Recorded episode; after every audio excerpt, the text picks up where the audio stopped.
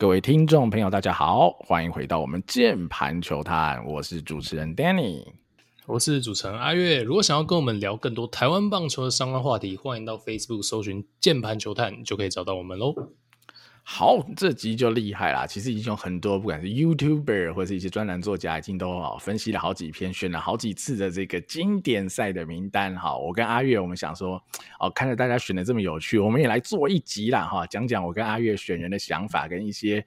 呃，不同的思维吧，哈，我们我们的名单或多或少都还有一些落差了，哈，可以先跟大家预告一下啦。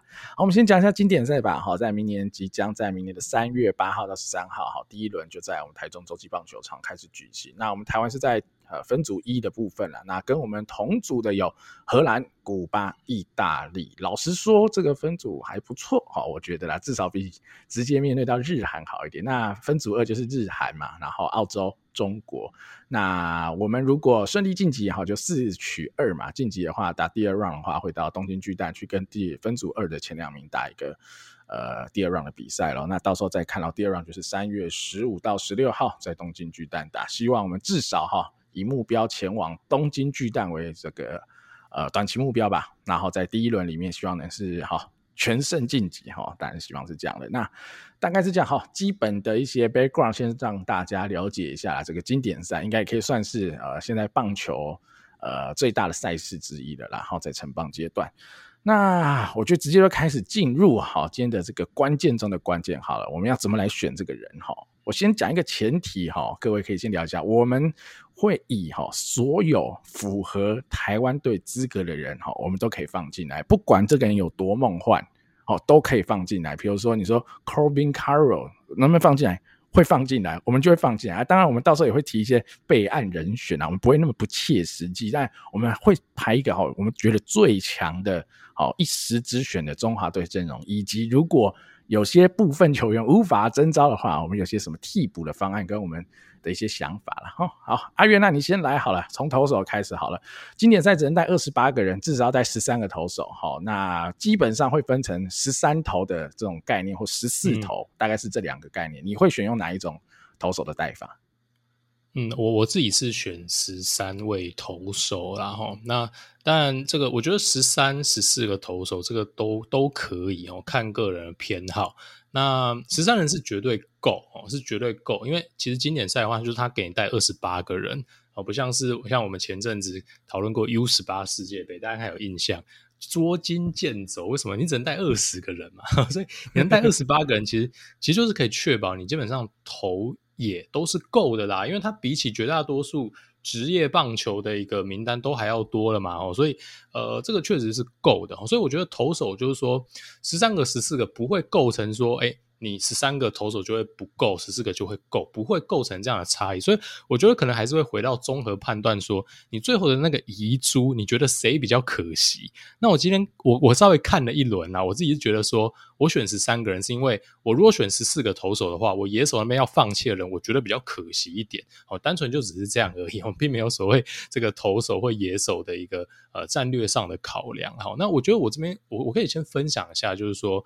呃，我我这一次选人的逻辑跟我个人的偏好，首先投手的部分哈，我自己哈会比较偏向哈，在国际赛去选用 staff 比较好的一个投手，即使他在今年职业的季赛哦，可能成绩是不如另外一位投手的哦，因为我自己是觉得就是这样子啦，因为国际赛我们人是够多的。对吧？好，所以其实你状况不好，你当天不在状况内，我大可以就把你换下来，好，换另外一个人来丢哈，因为我国际赛输不起任何一场，也没有所谓的放推嘛，好，所以我不会去选择。举例来说，我就呃，在国际赛的话，工作马类型的这种投手，相对来讲它的价值就下降了。比如说，它可以很稳的给你五局失三分，在职业赛一百二十场，它超级有价值。但在国际赛呢，它呃可能就不会是那么好的一个选择，因为我们不会甘于哦一开始就五局失三分，类似这样的一个概念哈，我们可能会呃期望尽量的把对方压住。那如果这个人压不住的话，哦，那我们可能就呃就就换一个人上来，哦是这样的概念哦。所以举例来说呢，呃我可能就不会选择。哦，像是可能比较偏五号先发哦这样的一个一个选手啊，我一定会选古林，甚至我会把他排在主力的先发，因为我觉得古林只要他状况好的时候，他的那个压制力是够的哈。我觉得国际赛选人逻辑应该要是这样啦哈。那另外就是说野手的部分哈，野手部分我但等一下会再讨论细节，但我这边先稍微呃讲一下我的逻辑啦哈。野手部分一样哈，我觉得人是够多的，所以这一次我自己的选人标准是哦，呃，我不会带太多的工具人，或是另外一个。层面讲，就如果这位选手他最大的卖点在于他是工具人的话，我不会单纯因为他的这个多功能性而选择他。但是如果他是一个工具人，他同时有另外有一些 tool，或者在打击面上或在守备层面上他是顶尖的话，我会为了他的这一个顶尖的属性去选他哦。因为二十八人嘛，那我我选十三个投手，其实我有十五个野手可以带。那我的先发野手，你扣掉 DH 在场上的 position player。也就才八个人，接近一个萝卜一个坑，你可以每个人都有一个专属替补，好，当然不是这样算。那我意思是说，你的人手是够多的，然后所以在这种人手相对够多的情况之下，你的卖点如果单纯只有多功能，但是你在任何一方面都没有特别突出这样的一个球员的话，我觉得可能就会比较偏向被我割爱啦，哈，大概是这样的一个概念哦。但因为他是为了因应这种 WBC 可以带二十八个人。好，这样子下来，我去做的一个逻辑的选择。今天如果是我只能带二十四个人，像以前亚锦赛的这一个制度的话，那当然这种多功能性的选手可以让你多带一个一个一个投手或者多带一个主炮，它就很关键哦。但 WBC 这就不是最关键的事情哦。所以这大概是我简单跟大家分享一下我的选人的一个逻辑啦。好，那我也讲一下我选人的逻辑哈。阿月是带十三投的这种阵型，那我是选择用十四投的阵型，因为 WBC 有呃第一轮的投球限制是最多六十五球嘛单场，然后第二轮是八十球等等的，所以啦。在一个基本上一定要双先发的安排下，我会希望多带一点投手啦，所以我会选用十四投的这样的阵型。所以换而言之啦，我在野手的选择上，我只有十四个人，我会多选一点工具人，而且我觉得是比较有余裕的啦，因为我们现在是一个全部都能选的情况嘛，所以我们目前在哈美国最好的几个选手，你说张玉成啊、林子伟啦等人哈，都是工具人嘛，你甚至加上在日本的吴念庭，其实你满满的工具人，所以我是依照这。这个前提之下啦，我觉得我我选起来已经满满的工具人了，我可以少带一个野手，多放一支呃投手进来阵容里，所以我是选用十四投的阵型啊，所以刚好跟阿月会有一个区别哈，也让大家看一下我们两个的差别会在哪边啦。好，阿月你先讲吧，你的投手阵容。好，呃，投手的话，当然因为要双先发的关系啦哈，所以。呃，包括你预赛就是预赛就是有三场，所以应该你就是要准备六个广义的先发投手。好，那我觉得我们就直接先从先发开始看好了哈。我觉得我们我们就先发聊完再再一起看牛棚好了，这样用这样的方式。好，先发的话我带六位哈。那我觉得毫无争议的哦，两位我们的高阶旅外，好，黄伟杰跟邓凯威，哦，这是我想大家都一定会带。好，那剩下四位我放中职的球员，我放的是黄子鹏。曾仁和、古林瑞阳跟王维忠，Danny 你呢？好，我跟你有一些些呃，其实只有一个了，哈，只有一个人是不一样，我们也可以来讨论一下。黄伟杰、邓凯威必带，没错。黄子彤我也有带，王维忠我有带，古林我也有带。哦，对，因为我觉得最多听众跟我们的差异应该会来自于古林呐，好，但不管，我就是觉得古林 staff 非常好，只要他状况好、稳定的那个。时候，他甚至比上面的人都强，好，就是大概是这样子。最后一个我跟阿月不一样，阿月是带真人和嘛，我会用林玉明。好，我我先讲一下我的思维好了。我现在六个先发投手，我有四个是右投，两个是左投，所以呢，我可以有一组双左投，针对某一队左打特别多的球队，我可以针对他们来做双左投的先发啦。好，这是其一，其二就是我自己非常喜欢 林玉明，所以这绝对有我。个人的偏好哈，我觉得林玉明当然也可以放在牛棚，没有问题。但是他今年在小联盟，无论是呃 Rookie 或是他在 Single A 的比赛，他都是以先发投手的身份出赛，所以投个三局六十五球对他来讲轻而易举，绝对是他现在哈一整年都在做的工作。所以我个人是非常相信林玉明的，好，所以我会把他带进我的先发阵容里的呃这个六个投手之一。所以我的四个，好再重复一次，四个右投是黄伟杰、邓凯威。黄子鹏、古林，好，两个左投，王维中、林玉明。那阿月你呢？你的这六个人，你的想法？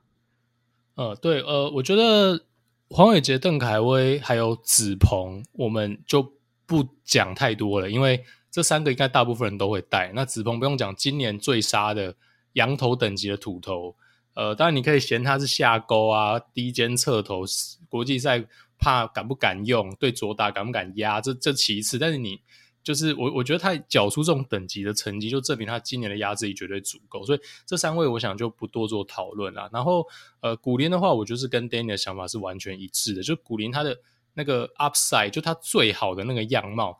可能是好的，我国际赛当然会想要赌这样的可能性。我们国际赛不会去抓一大堆，可能说你很稳定，但是你你只有稳定的话，你国际赛其实可能呃就是稳稳定的输给对方嘛。我不想要这样子啦，所以我觉得就是古林。那你说古林很骰，我我知道古林很骰。那你如果发现很骰的时候，就果断的换掉了。我觉得不用讲，就是这样子。但是如果古林让你是拿到了一个呃水准以上的古林的话，哦，那我觉得他对绝对对国家队来讲是一个珍贵的资产，然后最后还是有放古林。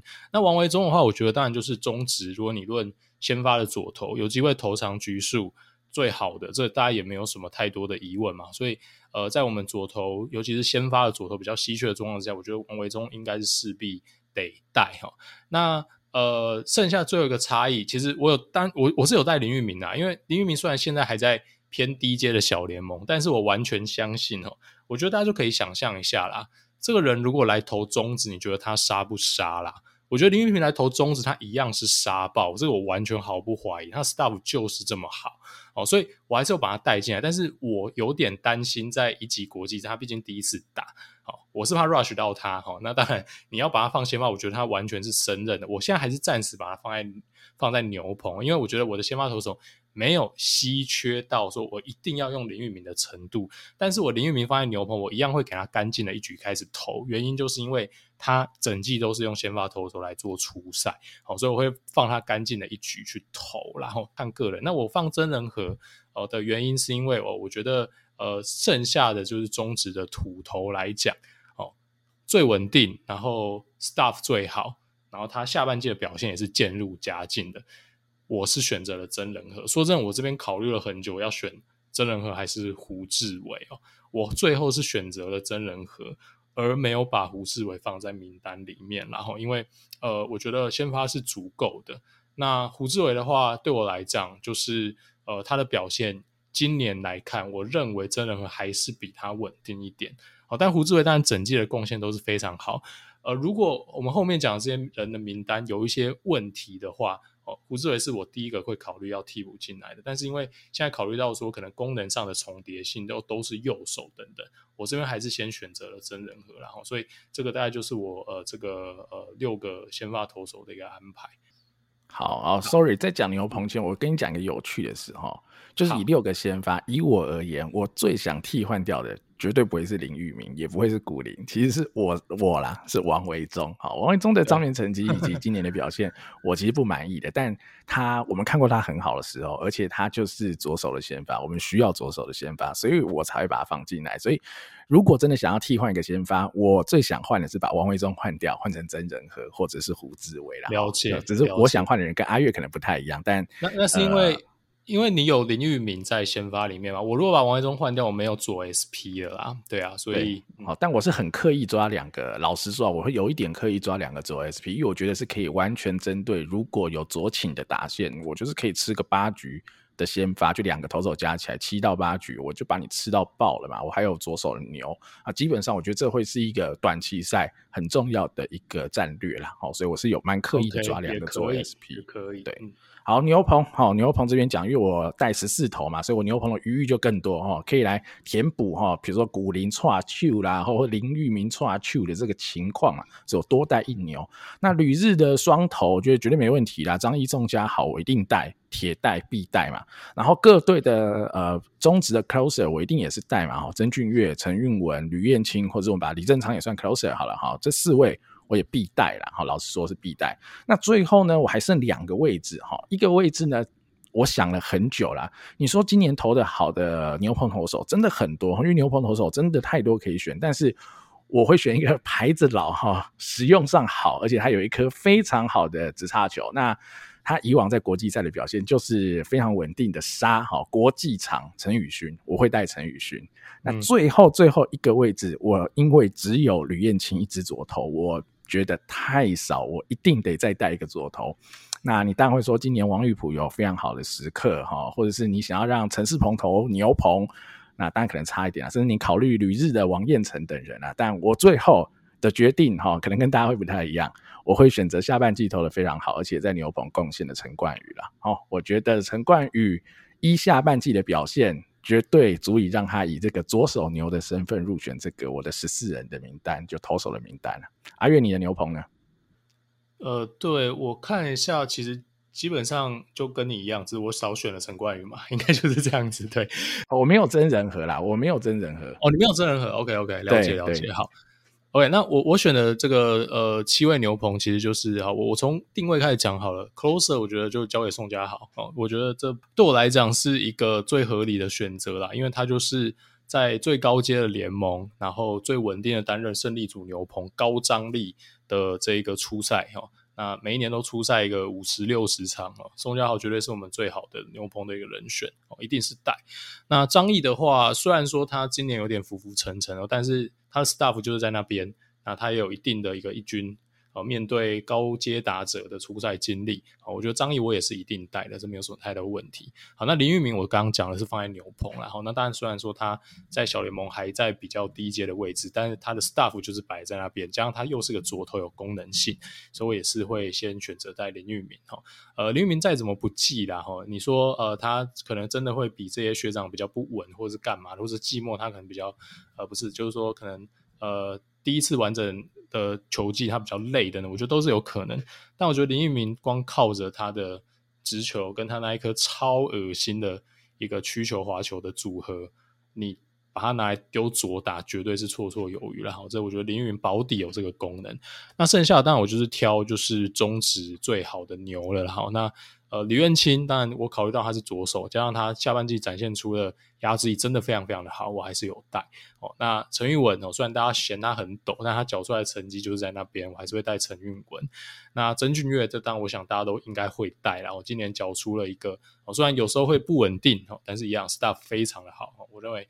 国际赛还是需要他这样 staff 的选手来用球威压制住对手啊。那我也是完全毫不犹豫的留给陈宇勋一个位置。他今年还是缴出了非常鬼神联盟顶级牛棚的一个成绩，加上过往的国际赛的经验哦，我觉得绝对还是会需要他进来做贡献呐。那我当然我我很痛苦的牺牲了谁？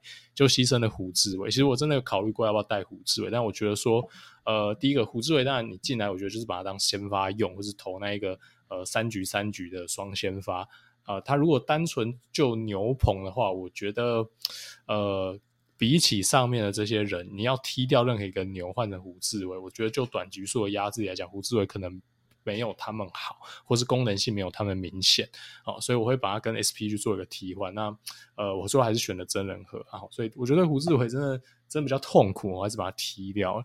那其实说真的，少庆我是完全没有考虑的，因为当然你如果论 对，如果论情感上，我当然很想摆江少庆，毕竟是上一届中华队王牌中的王牌。但是我觉得你季赛投成这样，真的没有选他的道理啦。尤其今年这样的状况来讲，对他真的可能也不是一个好的状况哦。那比较痛苦的就是李正昌、王玉普还有陈冠宇这几位哦。那当然，我觉得他们任何一位，如果最后哈。如果最后丙总是选了他们，而踢掉我刚刚讲的呃这几位牛棚，我觉得也都是可以接受的选择啦。哈，举例来说，如果他最后还是比较相信李正昌的经验，好，或是他呃在左手上面哈，他可能选择了王玉普或是陈冠宇，而少带了 maybe 是吕彦青吧，我不确定哦。但我觉得林玉明他应该要带啦。哈，但是哦如果他做了这样一个替换，我觉得也都是。合理，就我我不会有太多的意见啊，我不会觉得说你这样是错的。好，那至于其他中职的这种也缴出很好的呃先发成绩的投手，我就会被我割爱。例如说吴哲源，我觉得吴哲源，你说他今年成绩呃值得国家队，完全正确，他真的值得国家队，但是名额真的毕竟是比较有限一点。那吴哲源的话，就是比较偏向像我刚刚讲的啦，在。整季一百二十场的一个呃联赛里面，我觉得它的价值真的非常非常高。但是国际赛要拼一个就是短期内的一个压制力，我可能呃还是会放弃吴哲源，因为我觉得他在 staff 上呃可能比起我挑的先发投手，可能还是有一点点落差哦，所以这就对吴哲源很不好意思啊。我觉得他完全值得好，我跟阿月啦，我刚刚看了一下，我们最大的差异是我有带李正昌，你没带李正昌。好，OK，你有带曾仁和，我没带曾仁和。好，我多带了陈冠宇，嗯，大概是来自这边的差异啦。我可以想讲一下，我觉得你刚刚讲的一个，应该说我们的大前提啦，就是 staff 太重要了。我觉得这真的是不得不。你说一整年季赛的表现，吴哲源跟黄子鹏可能不相上下，老实说是这样子。嗯、但是，是啊，嗯，对啊，你以 staff 来说，你没有办法，你得选 staff 更好的选手，在这短期赛一拼生死，对吧？因为我们不求稳定嘛，我们求的就是一个好、哦、高光，应该是这样讲。那这些人的哦，我们选进来的人，我相信他们的高光大家都看过嘛，所以。逻辑大概是这样啊，绝对不是说这个选手比较不好哈，他甚至是比这些某些，比如他比陈冠宇哈，在球队里是更有价值的选手，像吴哲源，像陈世鹏。好，但没办法，我们就只能这样选。其实还有很多我列在备位名单里的没有被提到，比如像呃旅外的陈柏宇跟刘志荣，好，其实也都是思考的方向。那王彦辰，然后甚至你说牛棚的部分啊，杨志龙啊、邱浩军，甚至你说赖鸿成有没有机会，都还是有一点机会啊。毕竟赖鸿成是左投啊，杨志龙跟邱浩军今年我觉得牛棚都投的非常好啊。那只是说我们已经把各队的 closer 都带进来了，所以已经差不多没位置了，所以也只能这样选了啦。哦，对，好。以上大概就是投手的一个阵容了，好，让大家有一个思考的方向哈。我是十四投，阿月是十三投，当然我们都是六个先发，没办法，因为赛制的需求。那在不同的这个排列组合之下，看看大家跟我们的想法哈，是不是接近呢？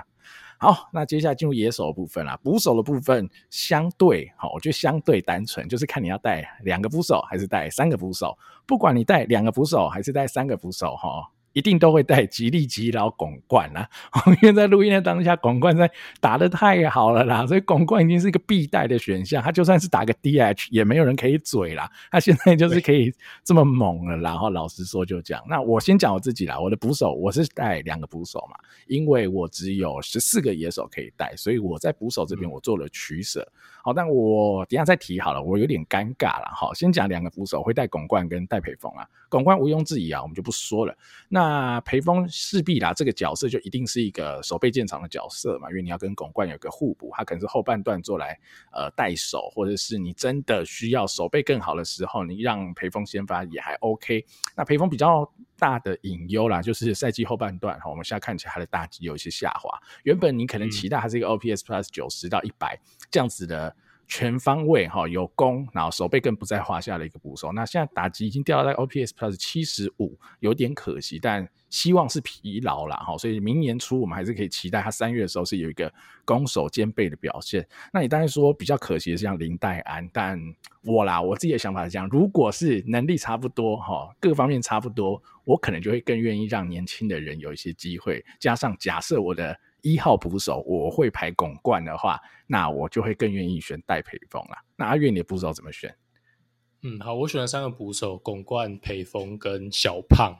OK，好，那我的逻辑是这样。好，首先，呃，巩冠就一定选，他就是当年以前的林泓育的概念啦。哈，虽然说，呃，可能你会觉得他在蹲捕的技能并不是到最最最顶尖。呃，巩冠就是他棒子就绝对 OK，你就算选来当代打，你也得选啊！哈，就算你不排他 DH 的话，最起码就是这样子哦。但何况我觉得，呃，以他今年的这个表现，就应该要先发。然后，那呃，应该大家都会面临到培峰跟戴安的选择。那我原本是蛮坚定选戴培峰的，因为我觉得。两位，你说在呃，我相信在捕手的贡献程度或是守备的安定感上，我觉得应该不会到差距太大。其实我更喜欢戴培峰一点啦，哦，不管他是他在阻杀或在整体挡球接球的一个感觉上，尤其是阻杀，我觉得戴培峰的阻杀真的非常非常的好，他跑不太真的很快哦。那我想看到他在国家队的表现，所以我是选了培峰。但是呃，原本我是觉得 毋庸置疑的选戴培峰，是因为我觉得戴培峰。的打击明显比比戴安好啦，哦，但是戴维峰这一波低潮，他们两个已经 OPS 是几乎一样啊，所以现在你说丙总会选戴安吗？我觉得还蛮高几率，他可能最后还是选了自己比较熟悉的林戴安。然后那呃，但你选林岱安我也可以接受啦，我觉得这这这不是太大的问题哦，除非哦，除非哦，戴培峰哦，他呃剩下这几场比赛又打出了一个小高潮，然后打击曾经明显的在戴安之上，那这个状况之下，我就觉得呃很明显应该要选戴培峰了，因为应该大家也。认同，然后就很甚至有很有可能今年，呃，是金手套奖的有力竞争者嘛，大家在讨论说，哦，他跟弗莱西的一些竞争等等。好，那我呃几经思量之下，我还是有带了小胖了哈。因为说真的，就是呃，我觉得巩冠在蹲捕上可能，呃，如果你在一些比赛，你想要让守备型的捕手去蹲的话，我觉得一定还是有这样的一个一个一个比赛会发生。然后再加上说，呃，我们现在的这一个，我我现在的人选是大家都接受征召。我我们现在讲一个。Best scenario，对吧？我们现在讲的是最梦幻的一个状况之下，所以最梦幻的状况之下，就等一下我们会会排棒次文，在这个梦幻的阵容里面，我觉得台湾队的火力是 OK 的，所以我没有非常坚持一定要火力，所谓的火力最大化，把拱冠放在捕手的位置去蹲。好，那我还是保留一个让戴维峰先发这样的一个可能性。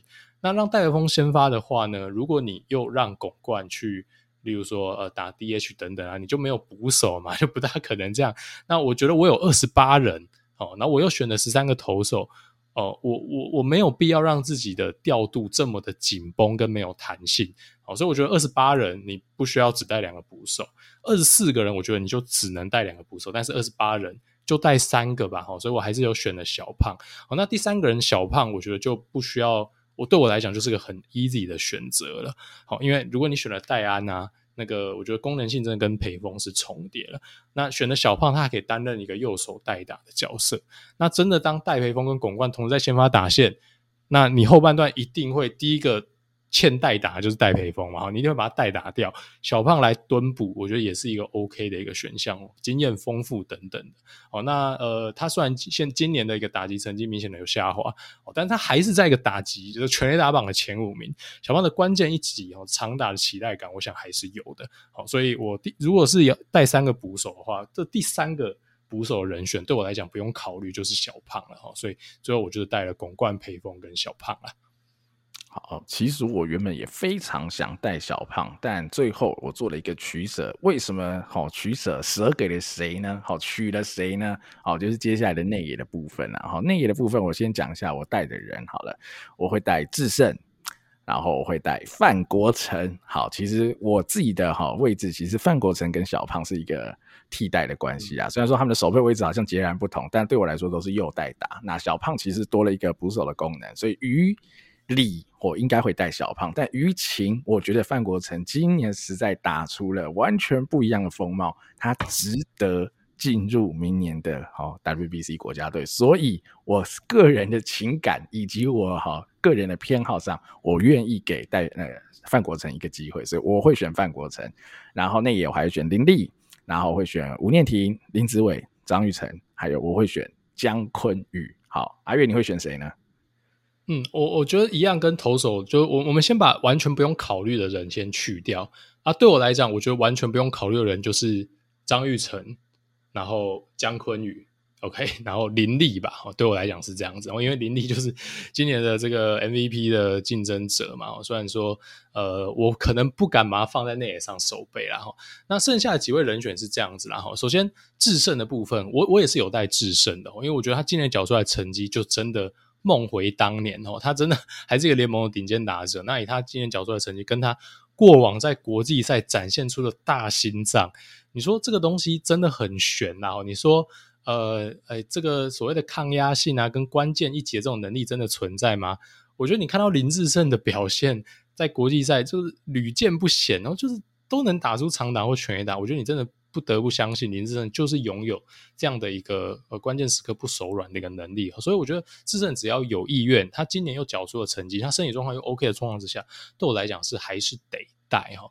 那 Danny 的范国成这个一垒替补或甚至是先发，然后不管了哈的这个范国成这个角色，我是留给了许基宏了。好，那。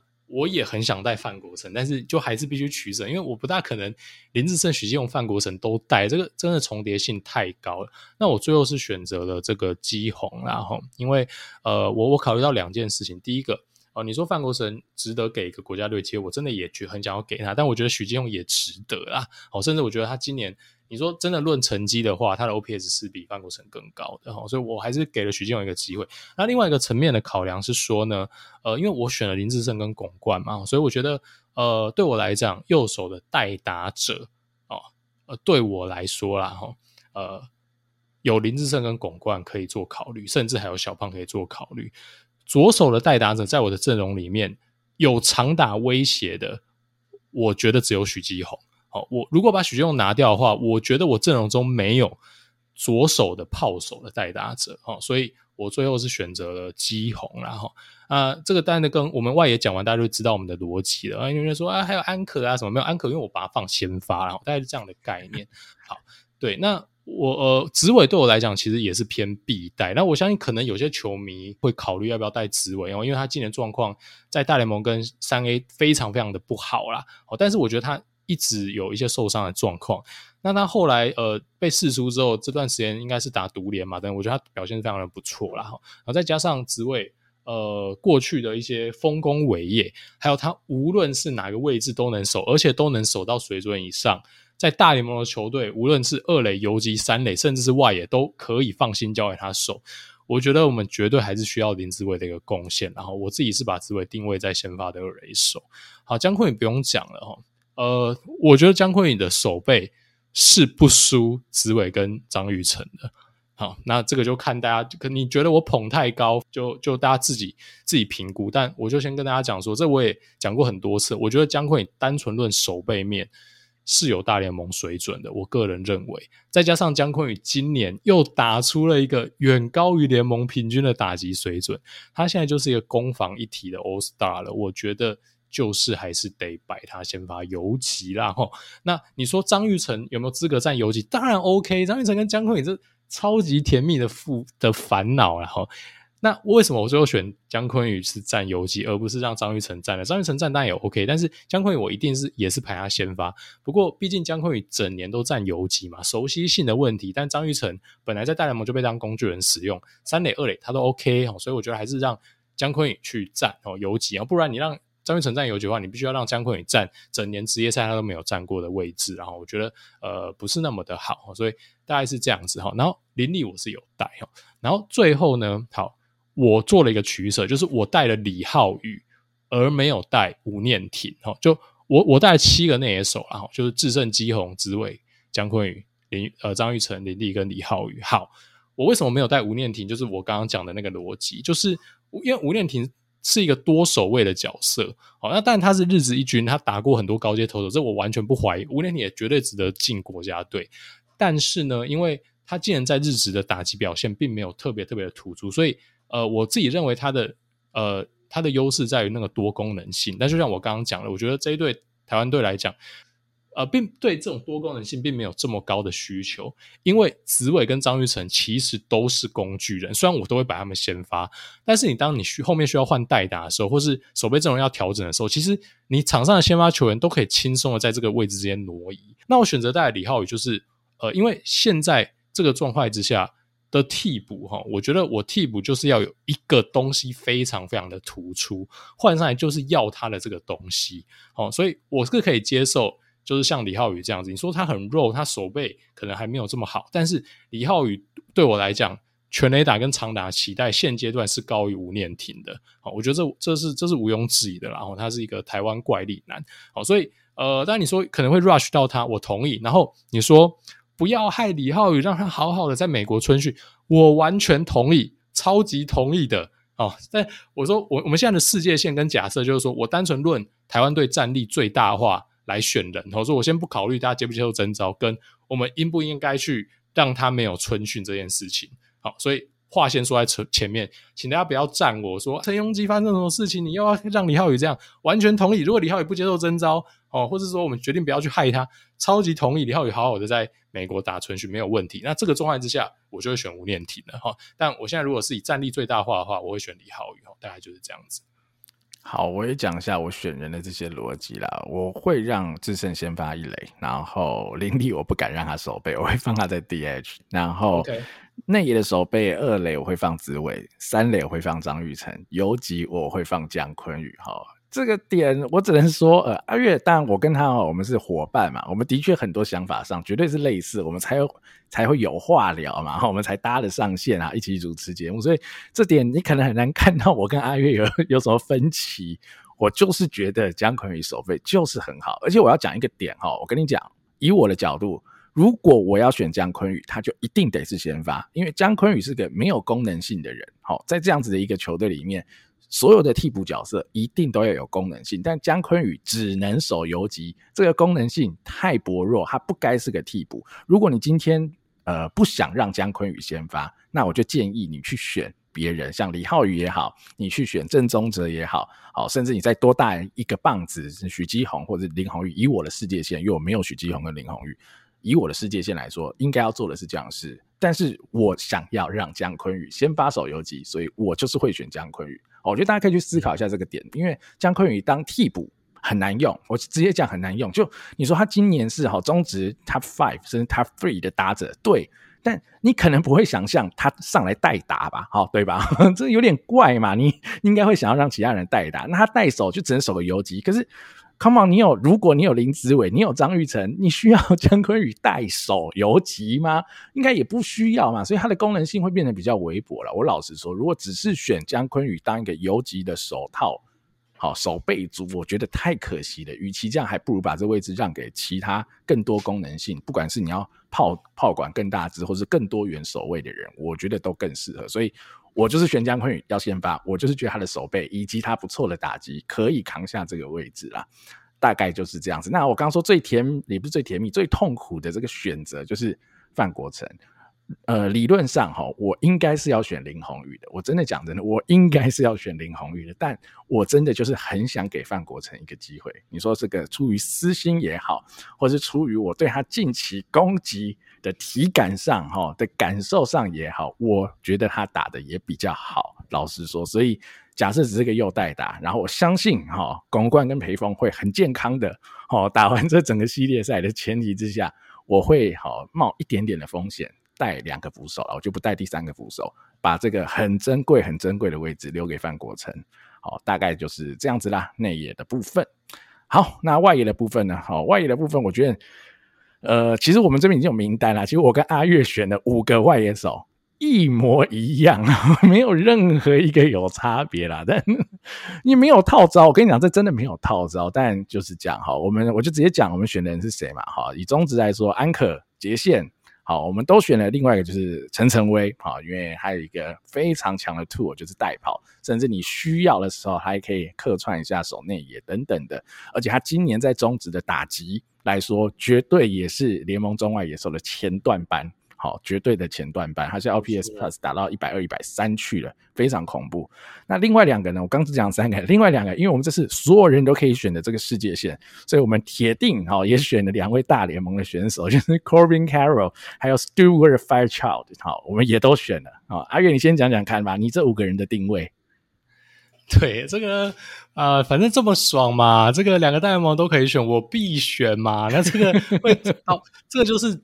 台湾史上拥有过最豪华的外野阵容，你真的不用讲了哈。那我还是简单介绍一下这两位好了，然后这我相信，呃，应该很多球迷已经有研究过他们，但可能。呃，有些球迷还没有这么熟悉哈。首先，Corbin Carroll 的这个知名度应该比较高啊，这种响尾蛇哦，那这个百大新秀也都排名非常的前面哦。这个这个台美混血的大物啊，当年也是第一轮被呃响尾蛇队选进来的哈。那他今年也登上大联盟，他在大联盟呢，基基本上是无缝接轨，然后他打打出了一个点七九七，接近就是点八的 OPS 了啦哈。他现在出赛了二十八场哦，他的三围是二五八三二四。四七三哦，四乘七三的长打率哦哦，缴出了三支全垒打哦，九支二垒安打哦，一支三垒打的表现，所以呃，你可以看到说他就是一个呃二垒打很多哦，然后一个长枪型，在大联盟哦是缴出了一个长枪的一个成绩哦，然后他也是有腿的哦，他也是有腿的，可怕啊！他二零二二年哦，但这跨跨联盟，然后跨不同的一个层级。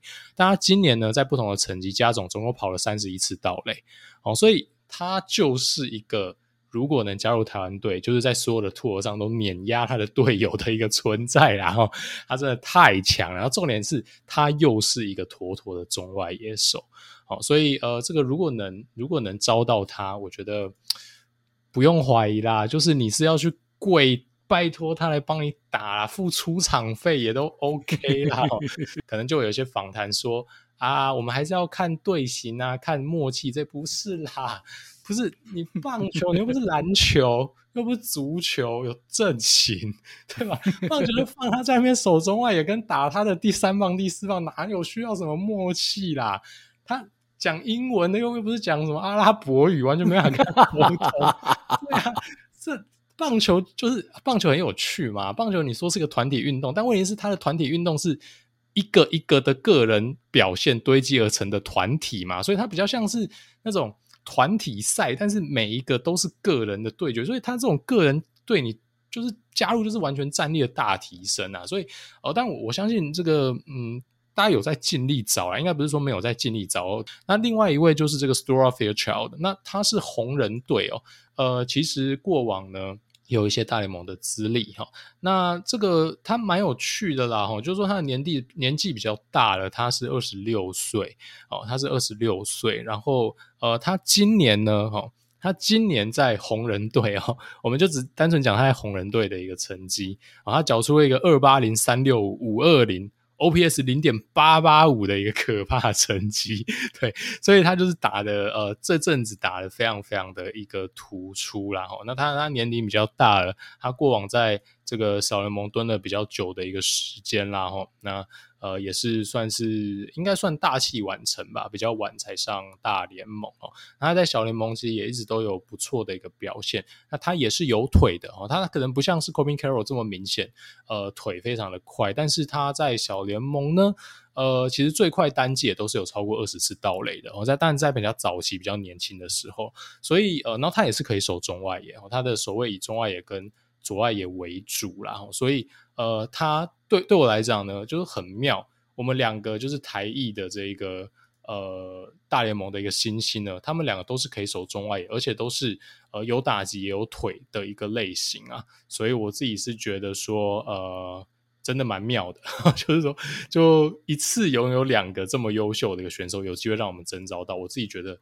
就不能放过啦，真的不能放过，拜托好的去邀请吧。OK，好，那我们回来看中职的这几位球员。首先，我是一定选林安可的。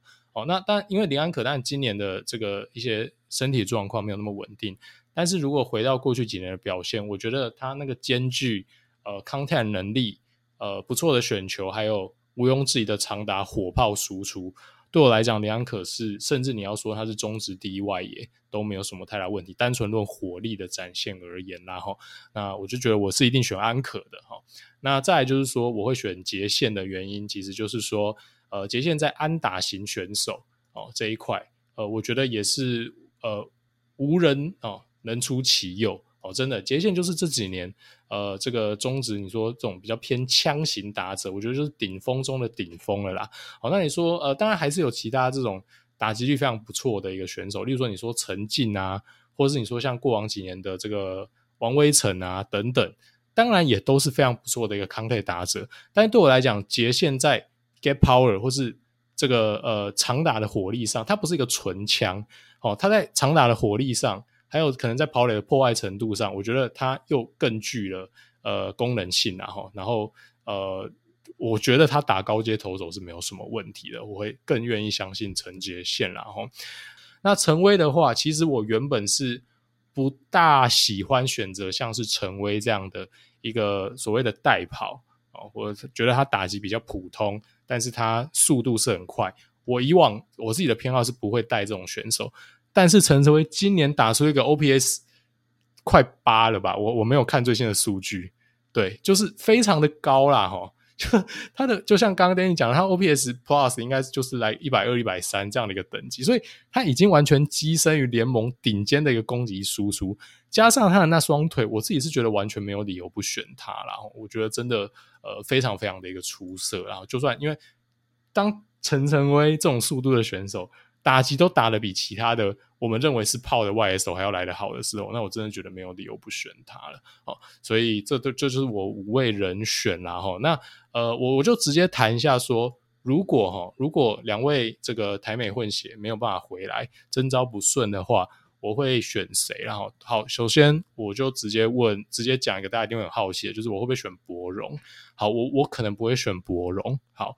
呃，因为我觉得王柏荣今年的表现，还有他这一年一两年在日职的表现，真的太普通了。我其实说真的蛮怀疑博龙现在面对呃高阶投手或在国际赛这样大的张力之下，他会不会有一个好的表现？我自己觉得，嗯，我比较存疑一点。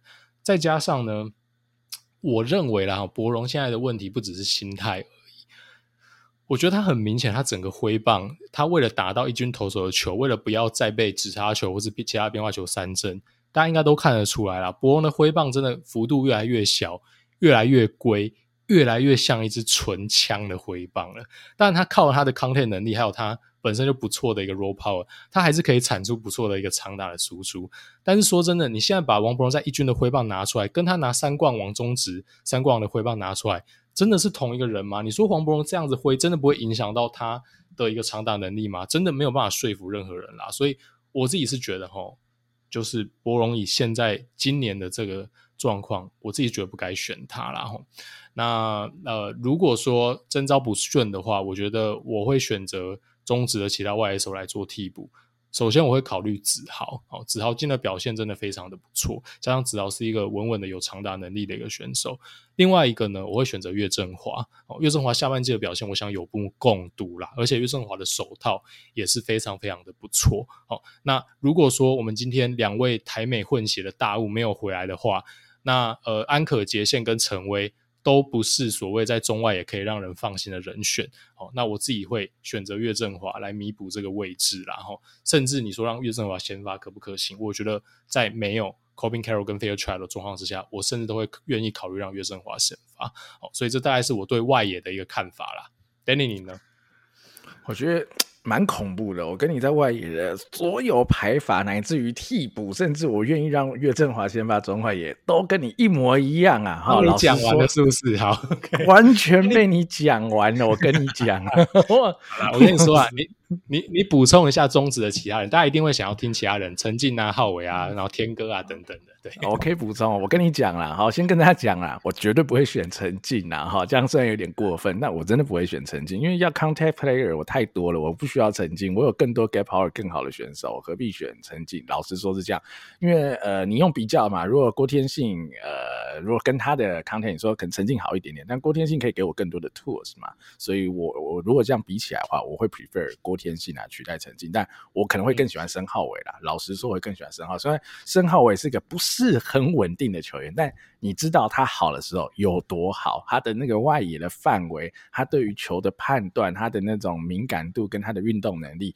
就是永远你都会对这种选手流口水。你永远都会好奇他可以达到什么样的程度嘛？所以。我天哥跟浩伟对我来说顺位都会顺位会比陈静更前面，但最前面的我真的是会选岳振华。嗯、老实说，我就是 so far 了，不考虑哈梦幻的大联盟哈混血两大物的情况下，我会带子豪跟岳振华了。好，我跟你的替补名单是一模一样，完全一样，一模一样的啦。然后会让岳振华守中外野，极限守左外野，林安可守右外野，然后陈子豪就会变我的左代打了。好，但是在现在的世界线哈，如果两个混血大物都有回来，占了两个先发嘛，第三个先发位置我也是会给林安可，那杰线就会变成是一个左代打，好，再加上他有各种的 tool，你可以用跑垒，还可以真的需要守备的话，还可以帮忙林安可守备等等的哈，所以你就有很多选择了，所以杰线会是很好用的一个选择，所以杰宪这种一定是必带的啦。那陈威刚阿月讲很多了，我觉得。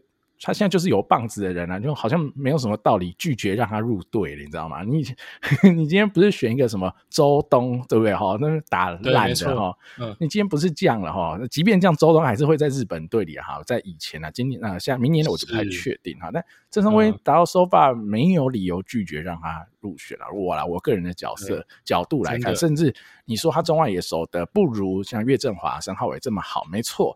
但是他就是用腿可以 cover 掉一些东西，所以当你真的哦出了一些 trouble，陈昇辉就是还是可以走这种外野，他就是有这种 tools。然后你真的内野有 trouble，虽然说应该不可能，因为我已经带一堆工具人了，但他还是可以哦稍微支援一下内野，所以很好用，就是真的很好用，所以就是会带，好、哦、就是会带。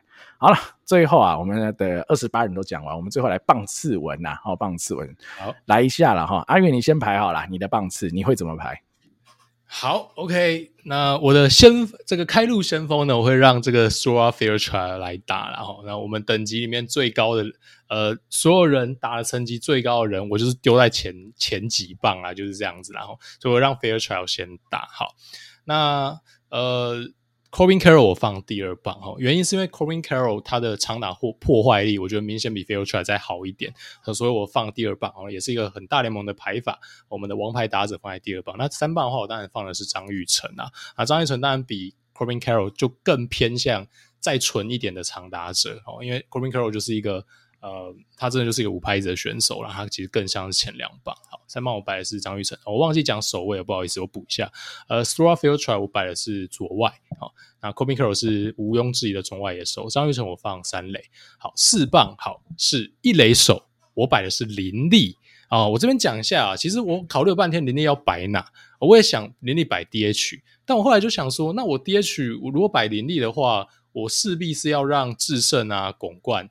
等人上去守嘛，哈，那我当然也想过一个方式是林立 DH 自胜一垒，但我后来就想了，那我何不就让林立一垒就好了呢？对，我就让智胜可以专心的打 DH，对他的消耗比较少嘛，哈。那当然林立你说守一垒会要适应一下，但是。毕竟他都是在守中线的人了，我自己是觉得守一垒对他来讲应该不是什么负担，然后所以我本来就是林立在一垒，而且他还可以获得比智胜在更好的一些范围嘛，我可以拦下更多强迫兵的球等等，好，我觉得就是我摆林立一垒这样子。好，那安可我摆五棒，呃，右外野手，那六棒我摆的是林智胜或是吉力吉捞巩冠，是谁状况好哦，那就打 DH 的位置。好，七棒我摆的是呃林子伟哦，二垒手，八棒是游击手姜坤宇。九棒是捕手戴培峰，好，那这个就是我，因为我还是有考虑到说这个捕手还是摆了一个陪风啦，因为我觉得前面的火力输出是够的，所以那但如果说我们今天呃真的整队陷入一个便秘的状况哦，或者是说呃我们就是很想要再把攻击火力向上提升，但你也完全可以接受把拱冠放在。先发捕手的位置，棒子可以往前调一点，那自身就打 DH，好，那就会变成说，呃，更强的一个火力输出啦。好，那这样的状态之下呢，我右代打有林志胜跟巩冠，没有先发的那一个，还有李浩宇跟林泓育，三个都具有全垒打的破坏力。我的左代打有许基宏、陈杰宪，好，等人，好，那我的代跑外野代手还有陈晨威可以来负担。好，那呃，这个的话。内野的话，我自己觉得我的内野手都不会被换下来啦。说真的，我的内野手真的不大会被换下来。好，所以呃，我这边提一下哈。那外野的话，这个这个阵容的缺点就是说，外野如果你要换人下来，呃，他没有什么纯的，就是说呃，守备很好的外野替补。好，因为杰宪跟陈威在我的阵容里面都是外野替补，但是这两个人你说。大家都开玩笑戏称他们是靠腿在守嘛？诶，其实我有个蛮棒的解法啦，吼，我有个蛮棒的解法，其实就是呃，其实可以考虑让子伟去守，如果真的在。必要的时候，然后那只是说子伟去守有点挖东墙补西墙，然后因为子伟去守完二垒又空出来，那你可能就是要放李浩宇或林立上去啊。那它有没有比较好呢？我觉得看状况，看状况。好，但有这一层考量在，然后的呃林志伟、张玉成，呃这两个是可以比较呃临机的来做做这个守备位置上的调整。好，换你啦，你的棒次怎么排呢？我跟你讲，我排的绝对就是很有我自己的想法的棒次啊！我跟阿月的有点不一样。我跟你讲，第一棒我一定要排哈中职第一打者林立啦！哦，就他就是中职最好的核弹头，我觉得没有问题。他的跑垒，他的攻击破坏力，打第一棒，我觉得。我不会担心，哈，虽然有些球迷不喜欢哦林立这种类型的打者打第一棒，但我很喜欢，呵呵所以我会放他打第一棒 DH，好，我不会让他守备，让他好好打击就好了。好，二棒我会跟你摆一样，我会摆 Corbin Carroll，好，守中外野。三棒我会摆 Stuart Fairchild，好，会守左外野。好，四棒我选了他，就一定是要摆第四棒的，我会让智胜打第四棒，守一垒，毋庸置疑，这个位置一定就是林智胜，没有任何人可以取代，哈。我的想法就是这样。第五棒会把玉成守三垒哈，第六棒安可右外野守，七棒我会让巩冠先发哈，我就呃戴培峰就是一个保底安全的捕手的替补，那我的先发都会放巩冠。第八棒是紫伟守二垒，九棒是姜坤宇守游击。好，那我觉得我跟你最大的差别是我就是有一个保底的内野工具人哈，我不担心有人受伤或是发生什么两个人以上这种受伤的突发状况，我就是有吴念庭哈，所以我就是我的阵容里跟他跟你比较大的差别，因为你野手多一个嘛，所以你就少带了一个工具人，我还是会带吴念庭。那当然我牺牲掉的就是我代打的人选就会变比较少了，我的右代打是范国成，左代打是陈杰宪，那代跑是。陈晨威，我大概就是这样，他还剩一个戴培峰嘛，那就是一个守备组的捕手，对，没了。好，我的人就是这样，比较稀缺一点哈，在野手部分，但我觉得够用。我有左代打，右代打，我有代跑，好，我还有一个内野无敌工具人，甚至还可以呃勉强 cover 一下代打的位置，也都 OK。好，所以我觉得还算堪用。那当然，我觉得你的代打是比我豪华啦，好，是比我豪华一点。但我觉得这个打线，假设这个打线成立哦。我觉得根本不需要那么多代打啦，我告诉你，你是要代打谁啦？你要代打谁？不是你代打江坤宇也没什么太大的意义，你只能代打谁？戴培峰，你也不会想代打林子伟嘛？你如果你要代打林子伟的话，那何苦呢？对吧？好，所以就像我是对的，嗯，对啊，对啊，对啊。所以以我的角度来说，我我不需要那么多人，我宁可多带一些工具人了。好，所以你如果把陈威算工具人，杰线某个程度也是工具人。好，某个程度上，因为它多功能的使用，你要代打、代跑、代守，好，外野的守备我觉得都 OK。那吴念庭也是工具人，他一二三垒游击，好，甚至游击哈，他都勉强可以 cover，所以我有一个内野无敌工具人吴念庭摆在板凳上，好，但呃，你有很多排法，然后比如说我有想过林立就是让他守二垒，让紫伟在板凳上，那我就可以不带吴念庭，好，这个前提之下，我就可以不带吴念庭，我可以多带一个炮手来打 DH，好，这是一个可可行的方案，但我不敢。好，因为我觉得林立守二垒这个好像会弊大于利啦，然 后所以我宁可让林立守呃打 DH，嗯，甚至我比较 prefer，如果要让他先发是去站外野了哈，就是如果两个旅美混血大物没有回来的前提之下，我会 prefer 林立其实有机会去守先发外野的哈。那呃，如果到时候事情发生再说了，我是真的不 prefer 让林立守内野。然后阿月刚刚一个比较创意啦，林立守一垒。我不敢啊，老实说我不敢，我也不相信丙总敢呐哈，所以我就不考虑这件事。反正只是短期赛哈，就像大师兄说，短期赛嘛，原则上只要他身体状况 OK，就一定会打嘛，反正就撑这个这个几场而已。那这个前提之下，我还是会让智胜守一垒啦，我觉得没什么，智胜守备也不会不好啦。你说他。太长距离的跑动会有问题，但是以一三垒这种几乎不需要脚步啦，就是扑接，就是一步扑的这种，我觉得它的范围啦，跟林立普有太大落差。除非你说那种界外区的飞球，那就再说。那基本上我觉得，甚至啊，智胜手给其他那一手的安定感可能会胜过林立一点，然后那种接球的感觉，所以我会这样排啦。而且智胜就是我的不动四棒，我就是很喜欢林智胜，他就是我说过很多次的 impact player，他就是能在这种大赛。